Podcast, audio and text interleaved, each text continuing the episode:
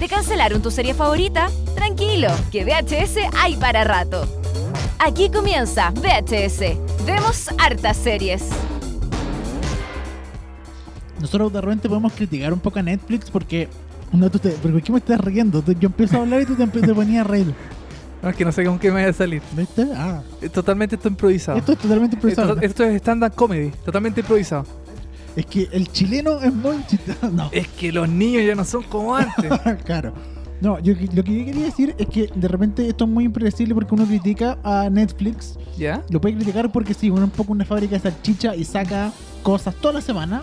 Sí. Que, que es una regla que yo siento que a mí no me gustó cuando, lo, cuando el señor Netflix, ¿Ya? don Jorge Netflix, dijo todos los viernes vamos a sacar algo nuevo porque era una imposición muy grande para estar sacando cosas buenas todo lo- toda la Sí, semana. Eso es cierto. Entonces dije, pucha, va a gotear el contenido de Netflix. Y es verdad, goteó un poco el contenido de Netflix. Sí, este año guateó un poquito. Sí, pero eh, de repente uno se encuentra con cosas bien interesantes en Netflix. Cosas escondidas que uno no, no tiene tanta publicidad, tanta como reconocimiento en redes sociales, no tiene tráiler, no tiene tanta difusión, pero que eh, vale la pena ver. Exacto.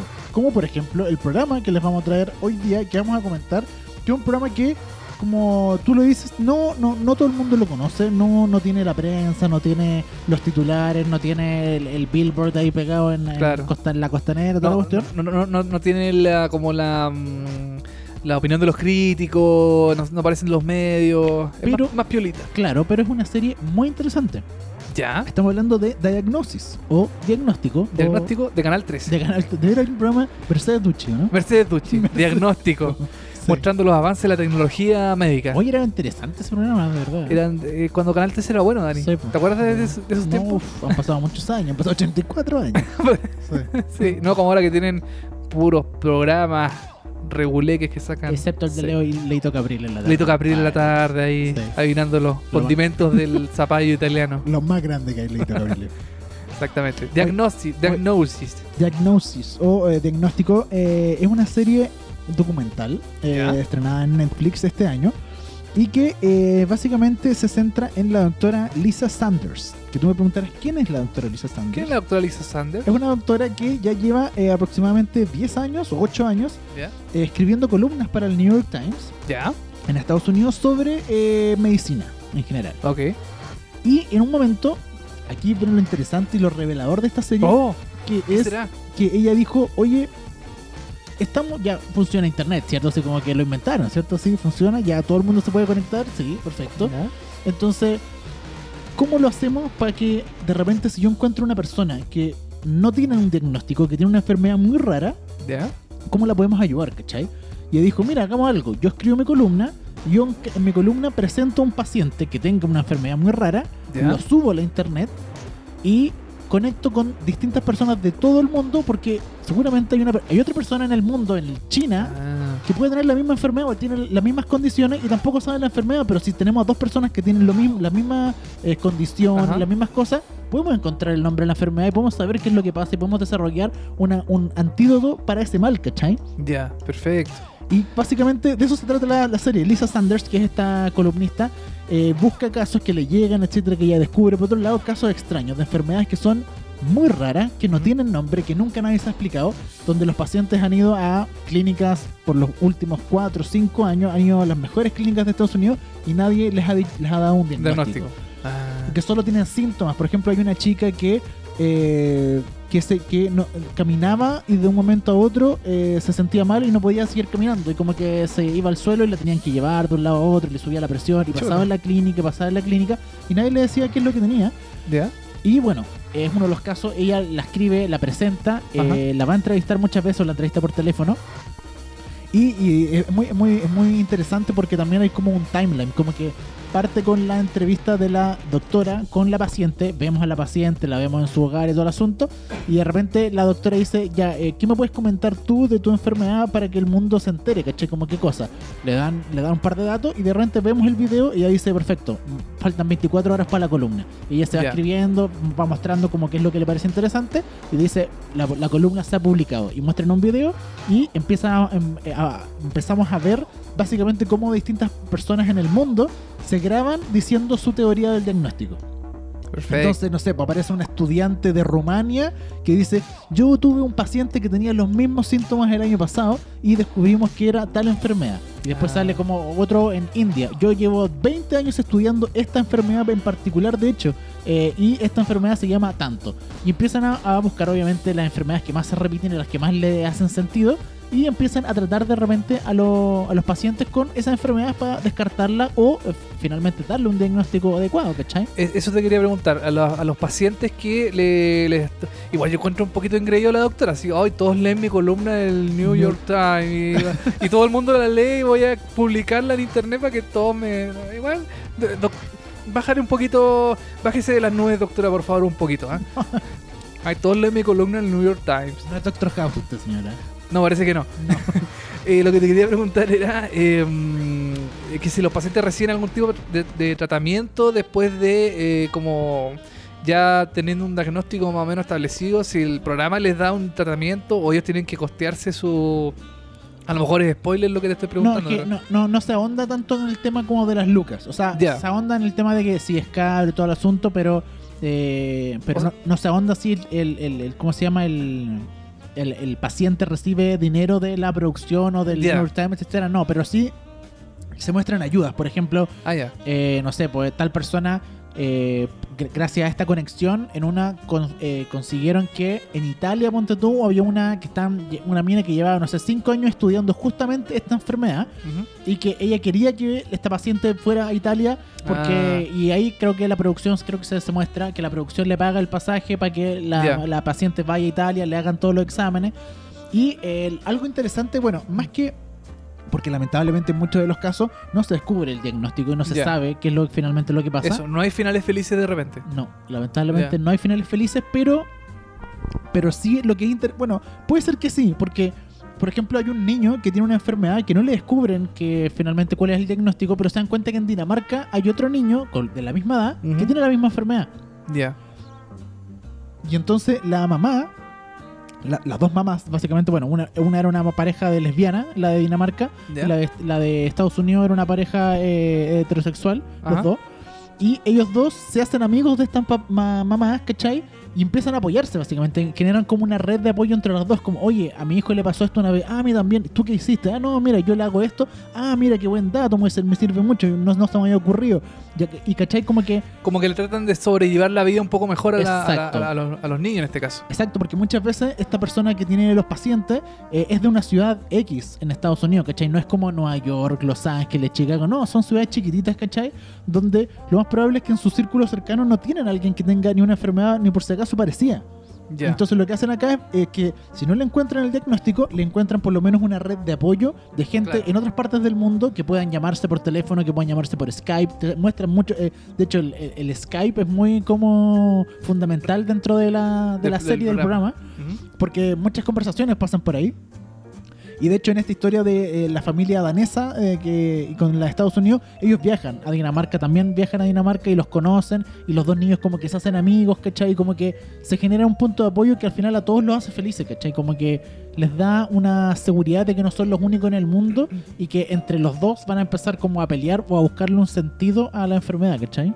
Estaba leyendo acá que eh, son siete casos los que se documentan en esta primera temporada. Eh, son siete episodios entonces. Son, eh, Son ocho, o sea, son eh, al revés, son ocho casos, siete episodios, porque hay un capítulo Ah, que es doble. Ah, perfecto. Son dos personas que tienen la misma eh, enfermedad, que no tienen diagnóstico. Ya, mira, de repente Netflix saca estas cosas bien interesantes que uno no sabe que yo no tenía idea. Yo no, no cachaba que existía este, este documental, eh, o sea, esta serie de documental, eh, pero se ve mm, llamativo. Eh, y por lo menos tiene un trasfondo más educativo que, por ejemplo, estos programas de, de E! Entertainment, no sé si lo has visto, que son como de la Doctor Pie, Ah, eh, Doctora no sé cuánto Lee, que muestran a gente con tumores gigantes, con, Sí, con no, malformaciones y cosas así. Mm. Que claro, al final terminan bien porque los operan y todo eso, pero como que apelan un poquito al morbo. En este caso, mm, ¿se apela un poquito al morbo o tampoco tanto? O sea, No, más, no. más cuidado el programa. Sí, eh, apela 100% a la emotividad y ¿Ya? a la ciencia. A la ciencia. Sí, como a la información. Como que de hecho hay mucho, hay mucho gráfico que de verdad te muestra, no sé, por el cerebro, Ah, y dice estas son las enfermedades, ¿cachai? Estas son las condiciones. Y como que hay mucha, está muy bien hecho. Como que apela mucho a la, a- a la información verídica, a la ciencia, a lo... Eso te quería preguntar también, como que tiene, está bien estructurado el programa, está bien, eh, como que tiene gráficas, es, es atractivo, es entretenido dentro de la entretención que puede ser eh, Sí. tener a alguien enfermo en pantalla. Sí, no, de verdad súper atractivo y súper entretenido. Tiene, eh, como te digo, también avanza muy rápido. Tiene esta línea de tiempo con la columna, cuando se escribe la columna y como que eh, hay unas gráficas de cuando se escribe la columna del New York Times, después aparece el video y después cuando eh, eh, como que viajan por el mundo buscando los, las distintas personas, también hay como otras gráficas. Entonces es como muy rápido, muy entretenido y es muy, eh, uno aprende de verdad mucho y de repente sirve. O sea, eh, es que, que la gente realmente vea esta serie también va a ayudar a estos mismos pacientes, ¿cachai? Que de repente no tienen ni idea. Que imagínate, Claro. en Chile ahora hay un, alguien que nunca leyó el New York Times, entonces no conoce esto, pero si ve la serie va a decir como, oye, a mí me pasa lo mismo, ¿cachai? Y la va a contactar y, y se va a generar una red de apoyo. Entonces, las, las series también sirven mucho para eso, para conectar, que es lo principal, como el objetivo eh, fundamental de esta serie es conectar a los pacientes y ojalá encontrarles un diagnóstico, pero a veces no se puede, pero pero con- estamos en un mundo que ocupamos la, como las redes sociales para putear, para el Sí. internet, para hacer un montón de tonteras, o que ocupemos el internet y las redes sociales para hacer algo útil con nuestra vida, ¿cachai? O sea, si se puede, bacán. Claro, para hacer algo llamativo y algo interesante las redes sociales. Sí, po. Ahora, ¿no parecen de repente como, como trolls ahí en la, en la serie, como diciendo... Más o menos, sí. De repente aparecen algunos comentarios, opiniones que de gente que dice, no, eh, ella eh, en realidad tiene depresión o, eh, ¿cachai? Dice como, no, es que ella en realidad es mujer y no sé. tiene- Porque ese también es el peligro, o sea, que como que la gente empiece a opinar de, la, de las cosas que... Y también me imagino que la doctora tendrá una especie de filtro de estas como opiniones de la gente que va... Sí. Que va, eh, se, se van mostrando en pantalla. Sí, de hecho hay un capítulo que creo que pasa eso, que tiran como la nota y empiezan a dar como muchos comentarios negativos sobre la persona. Ya, Y ella dice como, bueno, esto es lo malo también del internet. O sea, así como nos pueden llegar Claro. gente que de verdad opina y de verdad da su opinión eh, médica al respecto o su, o, o su sentimiento sobre algún caso, puede ser que lleguen trolls que dicen como, no, es que en verdad ella no... no, no eh, por ejemplo, hay una chica que vomitaba. Ya. Y que era como. Ella era, físicamente era como súper bonita, Ajá. era flaca y vomitaba Ah, todo lo que comía. Entonces a- subieron el caso y todos dijeron, ah, anorexia, obvio. Como cualquier chica, ella tiene Claro. anorexia, bla, bla, bla, y toda la cuestión. Y ella decía, no tengo anorexia, onda, no tengo problemas psicológicos ni nada. Tengo una enfermedad que no sé qué puede hacer que vomito todo, ¿cachai?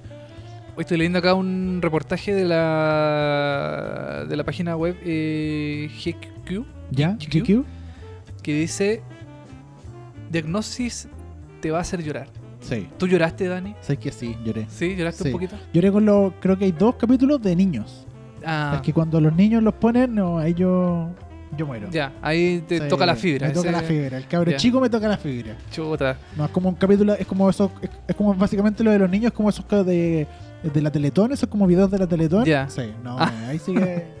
Ya, pero no hecho de forma morbosa como la Teletón, porque te muestra ahí el... Y sale un Francisco, ¡y que se pare! Y se para el niño así todo... Claro, no, aquí no. no. Ya, perdona, esa es mi opinión de la Teletón. o sea, del programa televisivo. Ah, no es la, no es la No, fundación. no, no de la, no, la, la fundación, ningún problema, pero el programa televisivo, ¡que se pare el niño! ¡Mire cómo camina! Claro. No, eso ya me parece. per- perdón, perdón, eh, Perdón, Francisco. Perdón, Francisco, pero es que usted le pone mucho. Pero sí, no, aquí no, no hay morbo para nada.